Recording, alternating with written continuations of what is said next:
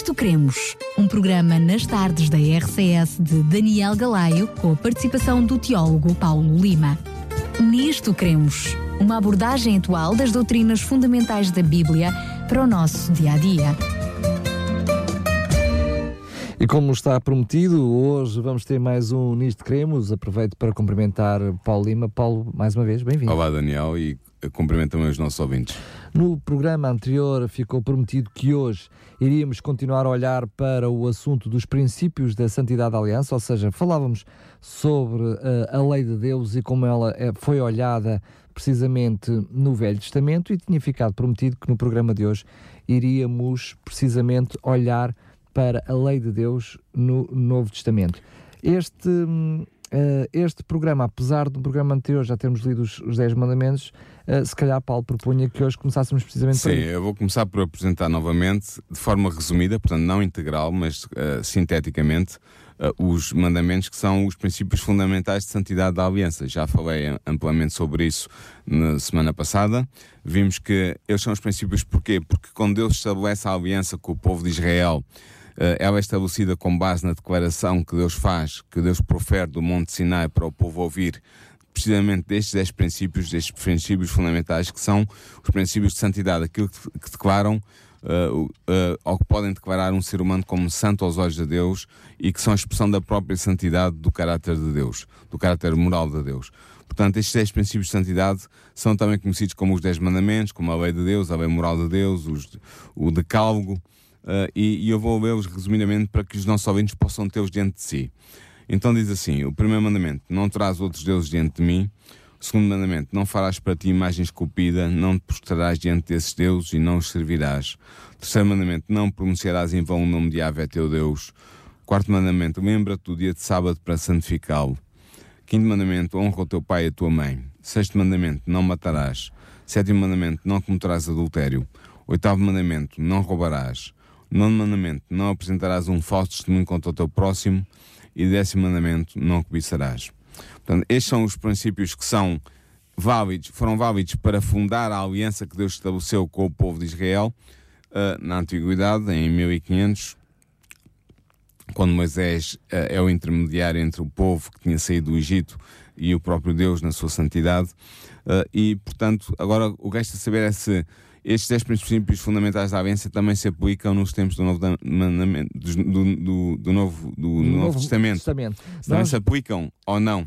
Claro. E esse é que nós vamos ver e vamos ver também o que é que, o que, é que esse, servindo de base, quais são os princípios que Jesus, nomeadamente Cristo, uh, apresentou como sendo uh, a expressão desses mandamentos e também vamos ver o que é que se entendia como verdadeira religião aos olhos de Cristo a partir desses mandamentos. Ah, eu propunha então que começássemos precisamente por aí, ou seja, olhar para a forma como o próprio Jesus viu os mandamentos, porque quando falamos em Novo Testamento, certamente ah, a própria expressão de Jesus em relação a eles falará mais alto que depois quer os, os apóstolos, os discípulos, enfim, mas depois no fim poderíamos dar uma pincelada também naquilo que alguns dos discípulos falaram sobre a lei de Deus. Primeiro é preciso ver que Jesus referiu claramente aos mandamentos como estando em vigor. Há um texto, eh, vamos ver que neste texto que ele fala desses mandamentos, em Mateus 19, versículos 16 a 19, diz assim: Aí alguém se aproximou dele e disse: Mestre, que farei de bom para ter a vida eterna? Respondeu: Por que me perguntas sobre o que é bom? O bom é um só. Mas se queres entrar para a vida, guarda os mandamentos. Ele perguntou-lhe: Quais? Jesus respondeu: Estes não matarás, não adulterarás, não roubarás, não levantarás falsos testemunho contra o teu próximo, honra o teu pai e tua mãe e amarás o teu próximo como a ti mesmo. Mateus 19, 16 a 19, como eu disse. Ora, então, nós vemos aqui... Jesus estava a dizer que estes mandamentos que ele mencionou é que eram os que ainda estariam em vigor, os não, outros não. Não, exatamente. Não faz sentido essa conclusão. Porque se nós concluirmos que Jesus só citou este e não citou os quatro primeiros, porque os quatro primeiros não estavam em vigor, isso significa que Jesus estava de acordo com adorarmos outros deuses, ou a fazer, a fazermos imagens e prostrarmos diante delas, ou, ou, ou, ou, não honrar o nome de Deus, usar o nome de Deus em vão, e é evidente que essa conclusão é absurda. Portanto, o que acontece é que Jesus cita estes mandamentos porque eles eram aqueles que se aplicavam concretamente à vida e à experiência do jovem. Uh, vemos noutras partes, noutro, noutro relato paralelo, que é um jovem príncipe que se dirige a Jesus, e portanto, eram estes mandamentos que Jesus quis enfatizar na vida daquele jovem. Os mandamentos, os seis mandamentos finais referentes à tábua a segunda tábua dos mandamentos, que tem a ver com o relacionamento entre o homem e o homem, ou entre o ser humano e o ser humano. Muito bem. E portanto, por isso é que Jesus cita estes. Mas ele, ao citar estes, é evidente que os outros não ficaram esquecidos. E também mostra outra coisa: mostra que para Jesus os dez mandamentos estavam em vigor e eram importantes para guardar, para entrar na vida, porque ele diz: Mas se queres entrar para a vida, guarda os mandamentos. É, são palavras de Jesus. E Jesus ele perguntou quais. E Jesus exemplifica quais são os mandamentos que ele tinha em mente e o que ele diz, o que ele refere são os mandamentos da tábua do decálogo, da segunda tábua do decálogo. Portanto, o que mostra que Jesus tinha claramente em mente a validade dos dez mandamentos no seu tempo e para os seus discípulos. E que isso implica, ou seja, a própria vida interna implicava o cumprimento uh, da, Ele diz, se queres entrar para a vida, guarda os mandamentos. Mas, ó oh, oh Paulo, um, eu, eu gostaria de pedir mais à frente, porque Jesus acaba por uh, ele próprio ir mais longe do que aquilo que é o, o próprio texto do decálogo, dos Sim, 10 nós mandamentos. Vamos ver isso. Uh, eu vou-te pedir mais à frente que possamos olhar para isso, mas antes disso, um, não é pelo menos estranho, uh, ou pelo menos relevante, se quisermos, que o Senhor da Graça, o Senhor que veio salvar a humanidade pela graça, não pelo cumprimento da lei, Sim. esteja aqui a dizer algo que é realmente a um jovem, mas que se aplica a todos nós, que o cumprimento da lei está na base da salvação? Sim, o que acontece é que já falámos disso e vamos, posso falar rapidamente sobre isso. É que nós não guardamos os mandamentos para ser salvos, mas porque somos salvos, nós guardamos os mandamentos. Ou seja, nós somos salvos do pecado. O pecado, como diz João na sua primeira epístola, é a transgressão da lei. Da lei e eu estava-se a referir à lei dos 10 mandamentos, e portanto, se nós somos os salvos do pecado e o pecado é a transgressão da lei, significa que nós somos salvos para não transgredir a lei.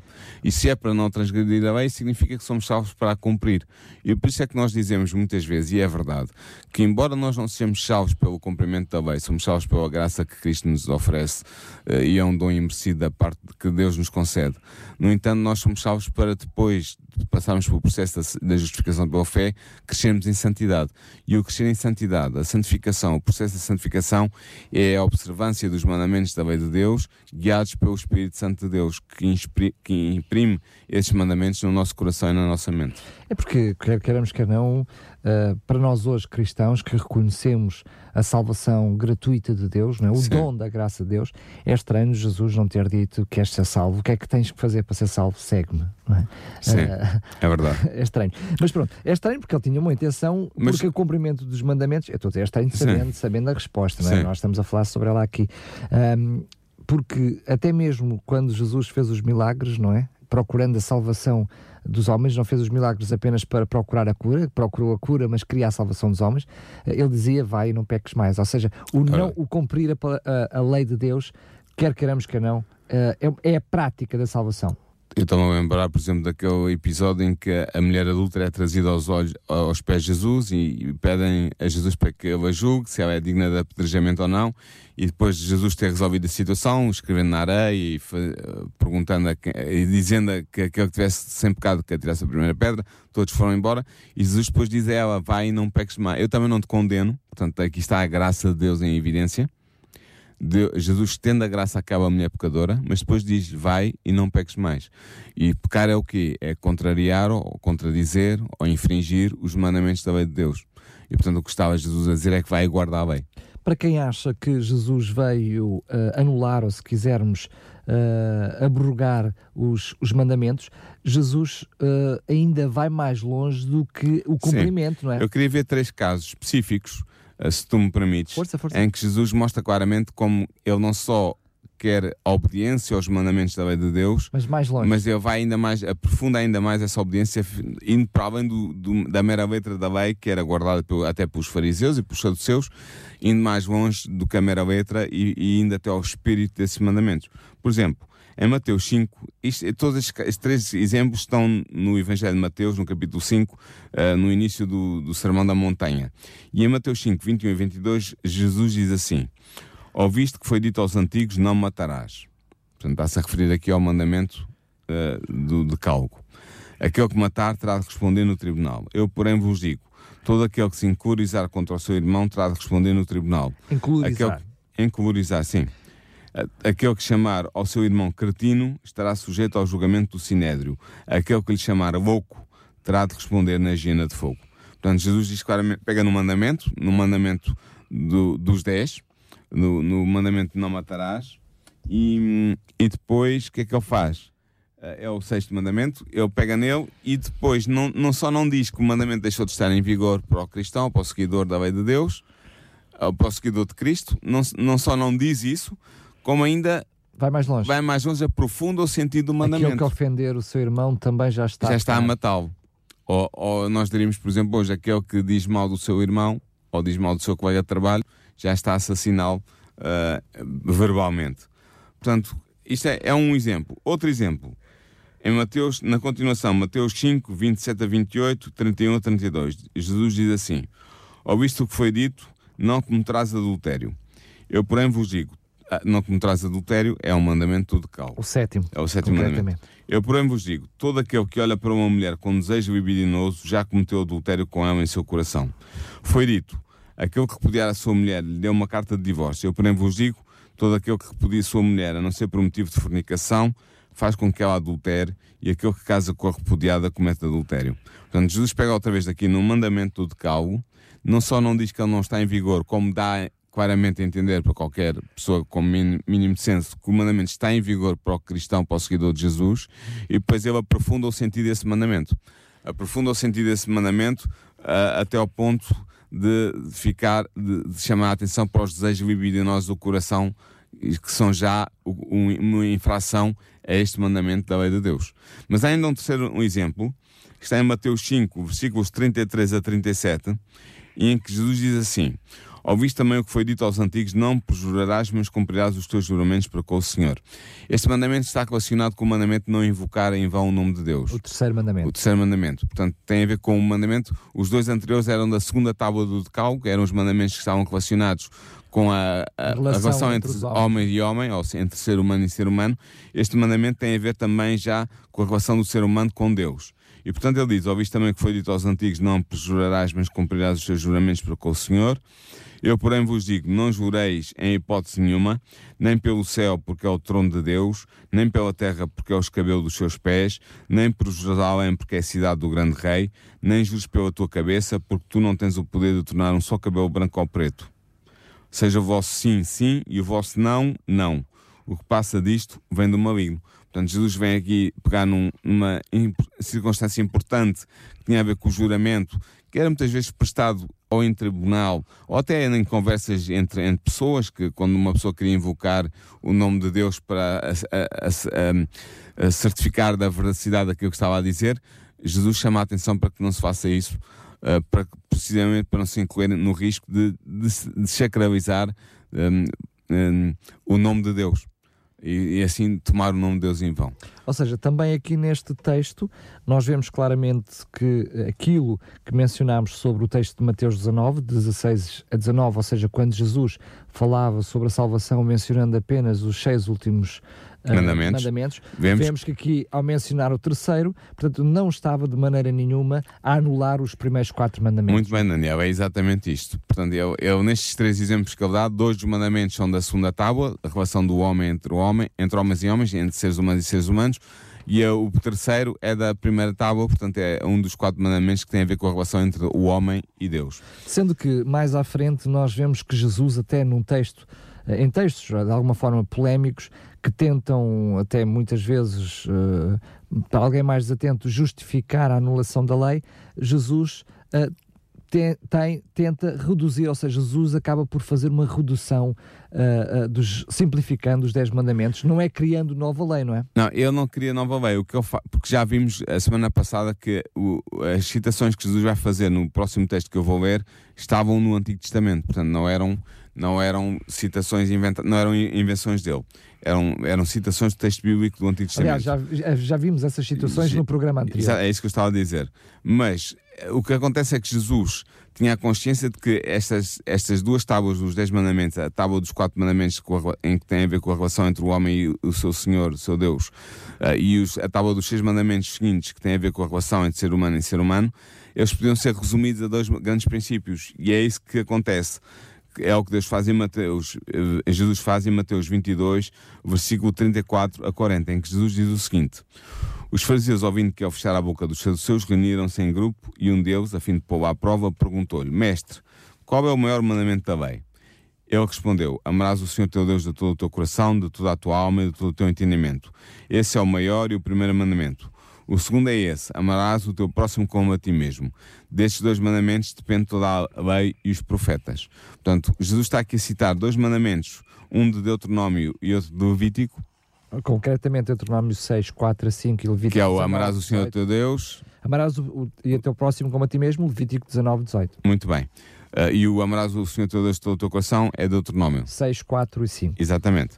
Portanto, de- Jesus foi buscar dois, man- dois grandes mandamentos à lei para mostrar como eles resumiam a, a tábua dos dez mandamentos. Mas, quando eu faço um resumo de uma coisa, eu não tiro a validade àquilo que foi resumido. Até não não teria- digo que agora tenho este resumo, não vou ligar mais àquilo que foi resumido. Como é evidente, isso Até não porque acontece. ele teria que eh, anular o que ele próprio Jesus disse nos textos anteriores. não é? Exatamente, vimos nos textos anteriores que Jesus mostrou claramente que estavam em vigor os mandamentos tanto da primeira tábua, a relação, os mandamentos sobre a relação do homem com Deus, como da segunda tábua, os mandamentos da relação do homem com o homem.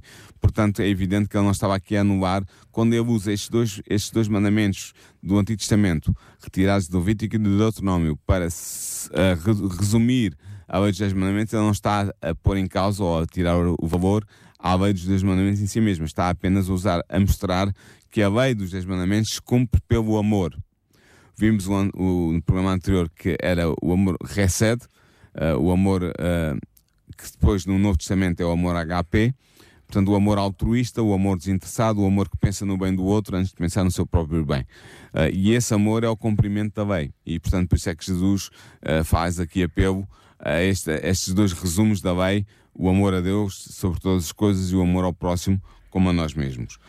Jesus aplica este segundo mandamento, este segundo princípio da lei da, da aliança, eh, este princípio fundamental da aliança do amar o teu próximo como a ti mesmo, ele aplica numa história que é muito conhecida, que eu não vou ler, mas os nossos ouvintes certamente conhecem, que está em Lucas 10, versículos 29 a 37, que é a história do bom samaritano. Jesus contou a história do bom samaritano para mostrar exatamente quem é o nosso próximo e o que é que significa amar o nosso próximo como a nós mesmos. Portanto, se os nossos ouvintes conhecem esta história, certamente sabem que é a história de um homem que foi assaltado no caminho entre Jerusalém eh, e Jericó eh, e foi espancado e deixado de morto, meio morto na, à beira da estrada e passou um sacerdote judeu que não fez nada, passou um levita judeu que não fez nada e passou um samaritano que era da raça odiada pelos judeus eh, e mas que tinham também como orientação o Pentateuco, os, livros, os cinco livros de Moisés, e esse samaritano vai prestar todos os cuidados necessários àquele homem que estava abandonado no, no, à beira da estrada e vai restabelecê-lo e vai uh, cuidando dele. Uh, e Jesus diz que isso é isto que significa amar o nosso próximo como a nós mesmos. Portanto, passando por cima de todas as diferenças de casta, de raça, de religião, de, de diferenças sociais, o que for, uh, amar o nosso próximo como a nós mesmos é amar o ser humano que está ao nosso, ao nosso lado, servindo de maneira que ele possa uh, também ter vida. E isso é o significado do, do grande mandamento. Uh, amarás o teu próximo como a ti mesmo. Deixa-me só dizer que nós não vamos mencionar, mas Jesus, mais à frente, ainda segundo este texto, muitos acham que Jesus acaba por dar mais à frente um novo mandamento. Ele apenas vai repetir isto que estamos a dizer agora, mas trazendo uma nova realidade. Porque o novo mandamento aqui ele diz: amarás o teu próximo como a ti mesmo, e ele depois, mais à frente, vai dizer: amarás o teu próximo como eu vos amo a vós. Ou seja, a novidade aqui é que eles agora têm o exemplo de Jesus. Não é? Muito bem. Isso é que é a novidade, não é o mandamento, porque Jesus está a citá-lo aqui. Mas é interessante ver que Jesus aplicou este segundo princípio fundamental da aliança, o amarás o teu próximo como a ti mesmo, à questão da vingança, que era uma questão muito premente no, no tempo de Jesus, porque havia muito esse espírito que. Um, havia o direito de vingança sobre aquele que nos tinha feito mal. Aquilo e... que nós hoje conhecemos no ditado, uh, no ditado popular, olho por, de, olho por olho, dente por dente. E esse ditado é? popular vem da Bíblia, vem do Antigo Testamento. Portanto, em Mateus 5, versículos 38 a 42, uh, Jesus diz assim: Ouviste que foi dito olho por olho e dente por dente. Eu, porém, vos digo: não resistais ao homem mau, antes aquele que te fere na face direita, oferece-lhe também a esquerda, e aquele que quer aproveitar contigo para tomar-te a túnica, deixa-lhe também a veste, e se alguém te obriga a andar uma milha, caminha com ele duas, dá o que te pede e não voltes as costas ao que te pede emprestado. Oh Paulo, para quem uh, advoga ou acha que Jesus veio anular o cumprimento da lei, que a nossa salvação é apenas e só pela graça, é, mas que já não precisamos de cumprir a lei, este deve ser dos textos mais difíceis da Bíblia. Este é difícil. O, que vem a seguir ainda é mais difícil. Mas este da vingança é difícil, sim.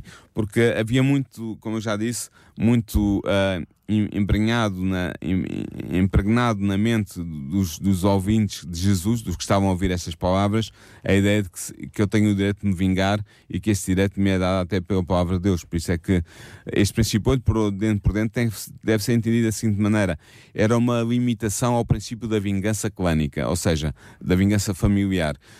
Uh, os antigos beduínos, e, e, é preciso lembrar que o povo de Israel começou por ser um povo nómada, uh, tinham este princípio de que Uh, se, eu, se eu fosse agravado, eu tinha o direito de me vingar e fazer ainda pior. Uh, e os meus familiares concluíam nessa, nessa aplicação da vingança. E este princípio, olho por olho, por dentro, vem estabelecer o princípio da igualdade do, do, da, da, da sanção. Ou seja, se eu for prejudicado num olho, tenho direito a me vingar prejudicando o meu aquele que me prejudicou no seu olho. Se eu perder um dente, tenho direito a fazer com que o outro perca um dente. Era um princípio que vinha restringir o princípio da um, o, uh, o, princípio geral da vingança, vinha restringi-lo, vinha regulamentá-lo. Mas, Mas, Jesus, Jesus diz que olhar vai olhar para ele de forma diferente e vai dizer: mesmo este princípio, que é um princípio de justiça, o chamado princípio de talião, não deve ser aplicado. Vocês devem aplicar princípios diferentes se querem ser meus discípulos. E estes princípios é um princípio, estes princípios, por exemplo, quando Jesus diz que aquele que fere na face direita oferece também à esquerda, o que Jesus estava a dizer é que aquela pessoa deve resistir de maneira não violenta ao mal que lhe está a ser feito, mostrando a sua dignidade humana e mostrando que não tem medo do ofensor, mas que não vai retaliar para reagir uh, agressivamente à, à agressão de que foi alvo. Mas tu estavas-me a dizer que ainda tinhas um texto que ainda era Sim. mais difícil para, para nós hoje. Eu penso que é mais difícil. Está, é da boca de Jesus, está em Mateus 5, versículos 43 a 48, e diz assim: Ouviste que foi dito: Amarás o teu próximo e odiarás o teu inimigo. Eu, porém, vos digo: amai os vossos inimigos e orai pelos que vos perseguem. Desse modo vos tornareis filhos do vosso Pai que está nos céus, porque Ele faz nascer o seu sol igualmente sobre maus e bons e cair a chuva sobre justos e injustos. Com efeito, se amais aos que vos amam, que recompensa tendes? Não fazem também os publicanos a mesma coisa? E se saudais apenas os vossos irmãos, que fazeis demais? Não fazem também os gentios a mesma coisa? Portanto, deveis ser perfeitos como o vosso Pai Celeste é perfeito.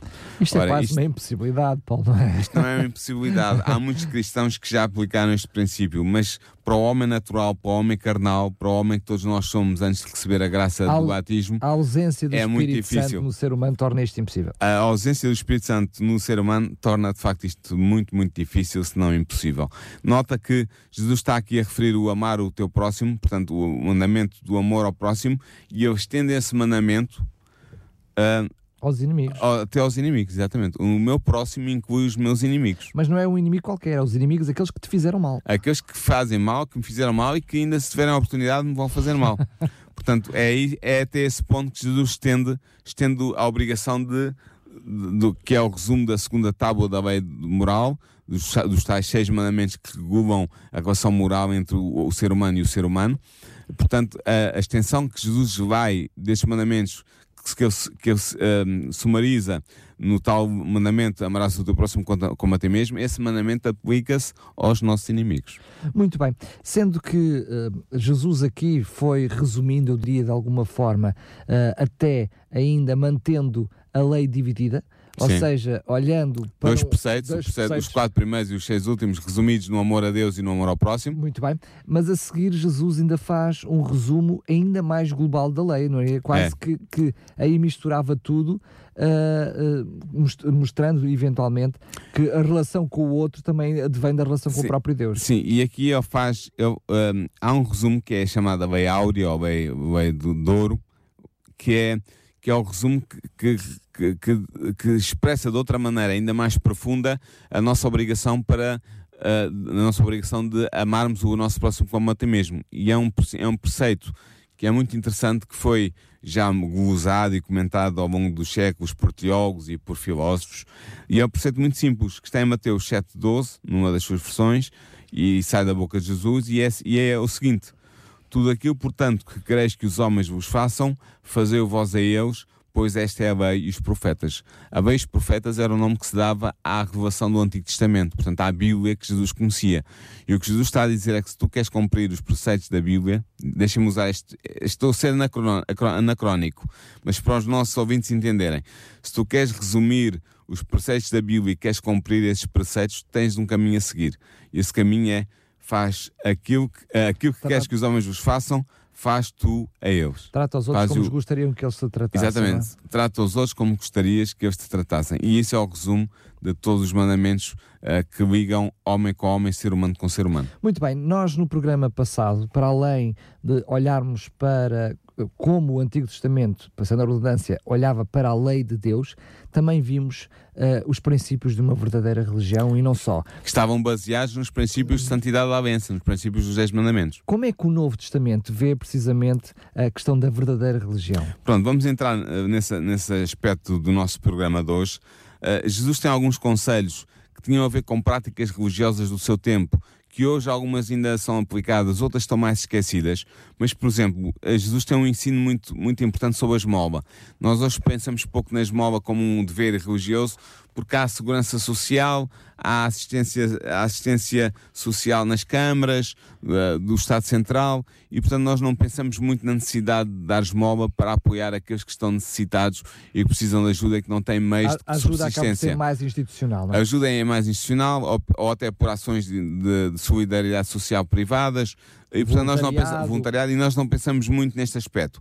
Mas para Jesus a esmola era um, era um princípio fundamental da aplicação da verdadeira religião uh, na vida cotidiana do crente. Também era um pouco a reforma social da altura. Era a, reforma, era a assistência social da altura, não havia praticamente outra. O templo de Jerusalém dava algum, distribuía pão gratuitamente aos mais necessitados, mas era uma coisa muito incipiente uh, uh, e, portanto, o apoio social dos, dos necessitados vinha da, da esmola que aquelas pessoas que tinham mais algum dinheiro, algum, algum, alguns bens, podiam dispor e podiam conceder. E portanto, por isso Jesus vai ter uma palavra, uma palavra importante sobre como, dar, como fazer a esmola. Uh, e essa palavra está em Mateus 6, 1 a 4, e eu vou ler. Ele diz assim: Guardai-vos de praticar a vossa justiça diante dos homens para seres vistos por eles. Uh, do contrário, não recebereis recompensa junto ao vosso Pai que está nos céus. Por isso, quando deres esmola, não te ponhas a trombetear em público como fazem os hipócritas nas sinagogas e nas ruas, com o propósito de serem glorificados pelos homens. Em verdade vos digo, já receberam a sua recompensa. Tu, porém, quando deres esmola, não sabe a tua mão esquerda o que faz a tua direita, para que a tua esmola fique em segredo, e o teu pai, que vem no segredo, te recompensará. Portanto, o que Jesus está a dizer é duas coisas. Primeiro, que nós devemos ajudar aqueles que estão ao nosso redor, contribuindo com parte dos nossos rendimentos para uh, ajudar essas pessoas. Hoje podemos fazê-lo diretamente ou podemos fazê-lo através de instituições às quais podemos uh, conceder uh, ajuda pecuniária para que essas instituições funcionem e possam trabalhar. Há muitas instituições ao nosso dispor, mas o que é importante é quando nós fazemos isso aos olhos de Jesus, uh, nós não somos glorificados se o fizermos publicitando-o. Ou seja, anunciando o que é que vamos fazer e divulgando aquilo que vamos fazer. Para Jesus, a esmola deve ser dada em segredo ele diz mesmo: não sabe a tua mão direita o que faz a tua mão esquerda. É engraçado porque Portanto, estamos, estamos, a ver aqui o princípio que vimos no programa passado de Moisés sobre a verdadeira religião, que era ama servindo, não é? Exatamente. É este, é este princípio que... É este princípio. Uh, não, não queres ganhar benefícios da tua generosidade para com aqueles que precisam dela. Ser honesto, ser íntegro, ser sincero e, e ser discreto nessa, nessa ne dádiva que tu a, fazes. A sinceridade é dar com vontade, não é? E com vontade e com discrição, sem se tirar galardões da oferta que é feita. Galardões sociais, dar, dar para ajudar verdadeiramente. Muito bem. E, ele, e, Jesus diz que se tu fizeres assim, então traz uma recompensa que o teu Pai do céu te dará, porque ele estava no segredo e ele vai ver o que fizeste em segredo. Se tu optares por tirar dividendos sociais, uh, uh, da oferta que fizeste e foste para a net, a recompensa, ou, já a está, recompensa está dada e Deus não te vai recompensar por isso. Uh, quando falamos de Jesus e da verdadeira religião, provavelmente até dos nossos ouvintes, aquilo que Jesus, uh, que todos nós mais sabemos, quase que é lá para Alice, é quando Jesus se me menciona sobre a questão da oração, não é? Muito bem. Jesus também tem palavras a dizer sobre a oração. Em Mateus 6, versículo 5 8, ele tem essas palavras e ele diz o seguinte: Quando orardes, Não sejais como os hipócritas, porque eles gostam de fazer oração pontos em pé nas sinagogas e nas esquinas, a fim de serem vistos pelos homens. Em verdade vos digo que já receberam a sua recompensa. Tu, porém, quando orares, entra no teu quarto e fechando a tua porta, ora ao teu pai que está lá no segredo, e o teu pai que vê no segredo te recompensará. Nas vossas orações não useis de vãs repetições como os gentios, porque imaginam que é pelo palavreado excessivo que serão ouvidos. Não sejais como eles, porque o vosso pai sabe de que tendes necessidade antes de lhe pedirdes. Este, este ensino é duplo. Primeiro, um, os, os, fariseus tinham as, os hipócritas, eu estou aqui a falar é dos fariseus. Nem todos eram hipócritas, mas havia muitos que eram. Hipócritas, vem do grego hipócritas, quer dizer uh, ator, portanto é uma pessoa que está a representar um papel. E eles às vezes eram apanhados a orar de pé nas sinagogas e nas esquinas, porquê? Porque vinha aquela hora em que eles estavam habituados a orar e eles oravam abertamente em público, como se estivessem em sua casa, vistos, é? para serem vistos. Que eram os meninos bem comportados. Exatamente, e já estavam a receber a sua recompensa, segundo Jesus. Mas a recompensa verdadeira que Deus pode dar é para aquele que ora em segredo, que está a estabelecer uma relação de comunicação com o seu Pai Celeste, não para ser louvado, não para ser apreciado. Ah, aquele rapaz é santo, é um, é um santo rapaz, ora a Deus e está, está ali em comunhão com Deus. Não, devemos fazê-lo em segredo. É evidente que isto não exclui a necessidade de nós orarmos publicamente quando estamos na igreja, quando há um culto divino e nos é pedido uma oração, nós devemos fazê-lo, mas nós não devemos exibir a nossa santidade. Era isso que Jesus estava a referir. Não devemos exibi-la para tirar dividendos sociais, benefícios sociais de vários tipos e de várias ordem. Porque esse não é o objetivo não é esse o objetivo da oração. Mas Jesus não se preocupou só com a forma, não é? Estamos a falar aí da forma, claro que também estamos da oração, mais uma vez, genuína, honesta, sincera, Exatamente. Eh, mas também a forma como era feito. Sim. Mas eh, Jesus requer também deu instruções sobre a certeza absoluta da resposta, não é? A fé, orar com fé. Exatamente. E ele tem aqui uma chama a atenção que é muito interessante para nós.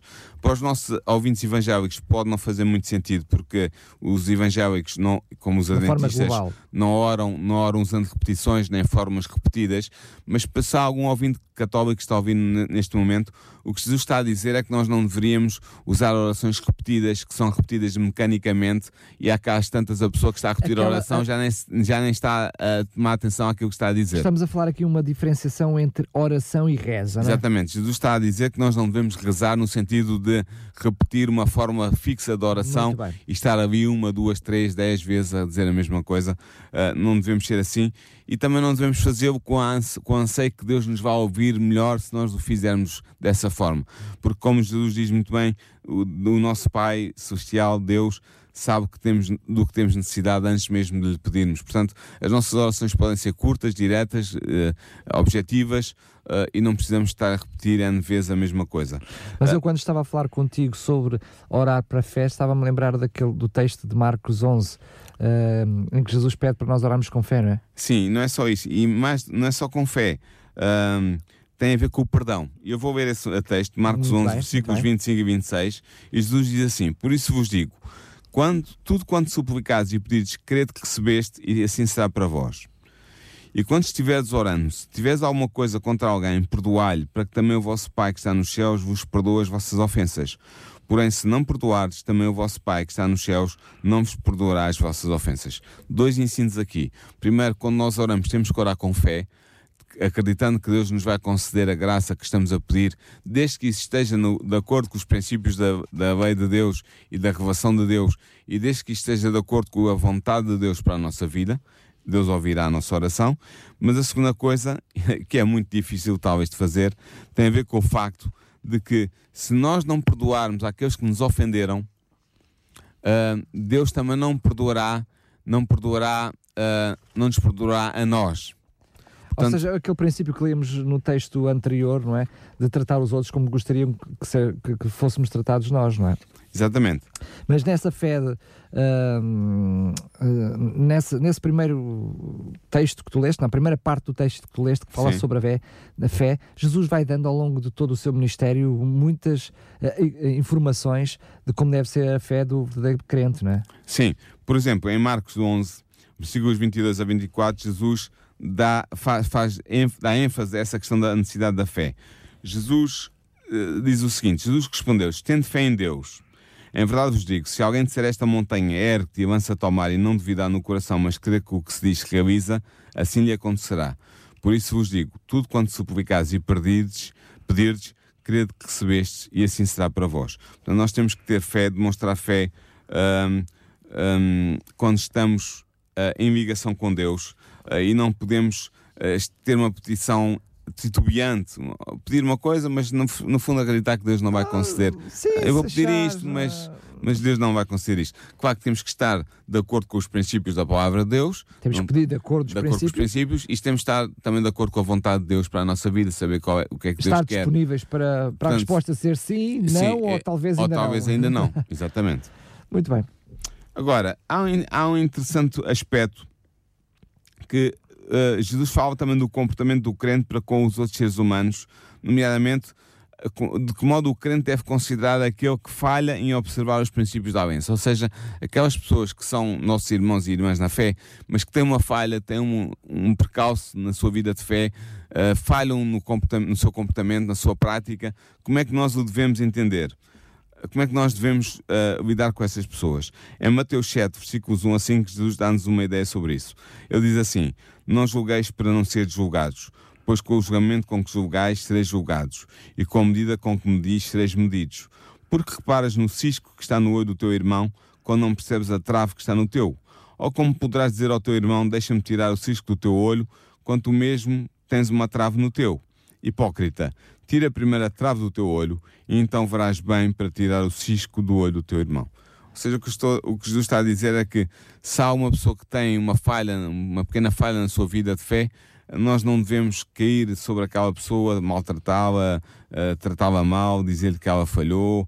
Devemos ter, sobretudo, atenção, não vamos cair no erro de estarmos a censurar alguém por uma coisa quando nós fazemos muito pior do que essa pessoa eh, fez naquela circunstância. Aliás, o texto vai mais longe, não é? O texto dá a entender que eh, tu, por mais santinho que sejas, eh, a tua trava será sempre maior, é? E depois há outro aspecto que, em que, eh, que Jesus também sublinha nesta relação que devemos ter com o outro, com o outro crente que pode falhar aqui ou ali e que nós possamos ser testemunhas dessa falha. Em Lucas 6, versículos 36 a 38, Jesus diz o seguinte: Sede misericordiosos como o vosso Pai é misericordioso. Não julgueis para não seres julgados. Não condeneis para não seres condenados. Perdoai e vos será perdoado. Dai e vos será dado. Será derramado no vosso regaço uma boa medida, calcada, sacudida, transbordante. Pois com a medida com que medirdes, sereis medidos também. Isto é um ponto, de- é uma chamada de atenção muito forte que Jesus nos dá.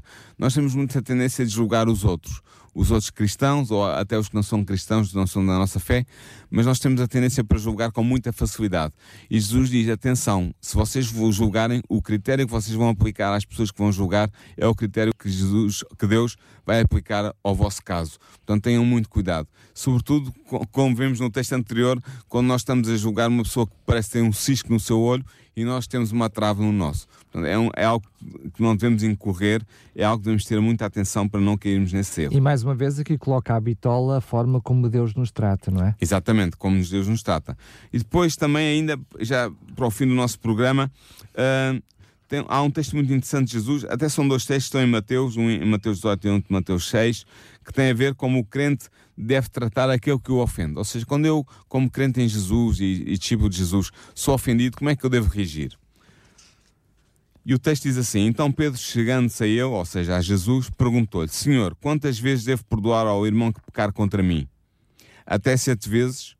Jesus respondeu: Não te digo até sete, mas até setenta vezes sete.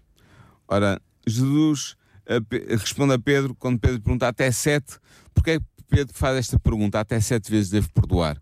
Porque os fariseus da altura de Pedro diziam que todos tinham a obrigação de perdoar até três vezes.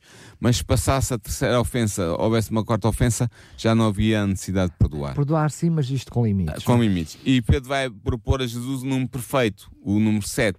E vai Já dizer, está a "Se eu ser muito, muito- generoso. Está a ser generoso. Perdoarei até sete vezes.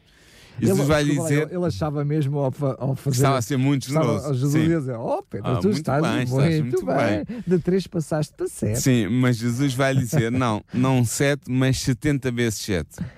Isto tem, este tem um significado, tem a ver com a profecia de Daniel 9, a profecia das 70 semanas, em que Deus vai ter paciência 70 vezes 7 com o povo de Israel, 70 vezes 7 anos com o povo de Israel até que o Messias viesse.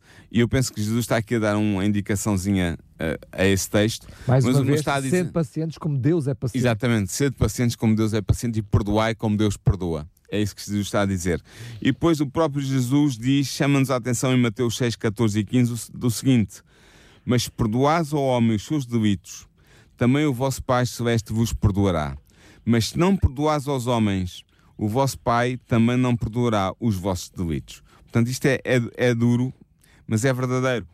Uh, Jesus está-nos a dizer é que se nós não tivermos um espírito perdoador, Deus não nos vai perdoar também. E isto é o mais, é o mais uh, radical que ele poderia ter dito. Porque se Deus não nos perdoar, nós não vamos ter a vida eterna. É tão simples como isso. Portanto, nós estamos dependentes do perdão de Deus para ter uma esperança eterna e uma vida eterna à nossa frente. E portanto, se nós não e essa, esse perdão não virá, Jesus é enfático sobre isto, se nós não perdoarmos àqueles que nos ofenderam. Portanto, isto é, isto é difícil para o ser humano natural, para o ser humano carnal receber esta verdade, mas é uma verdade essencial Uh, por isso é que Jesus diz no, na oração modelo, na oração do Pai Nosso, Senhor, perdoa-nos como, assim como nós perdoamos àqueles que uh, transgrediram contra nós. Portanto, uh, é, é, o princípio que Jesus está aqui a enunciar também. Só vamos ser perdoados e, portanto, só vamos herdar a vida eterna se soubermos perdoar aqueles que estão ao nosso redor.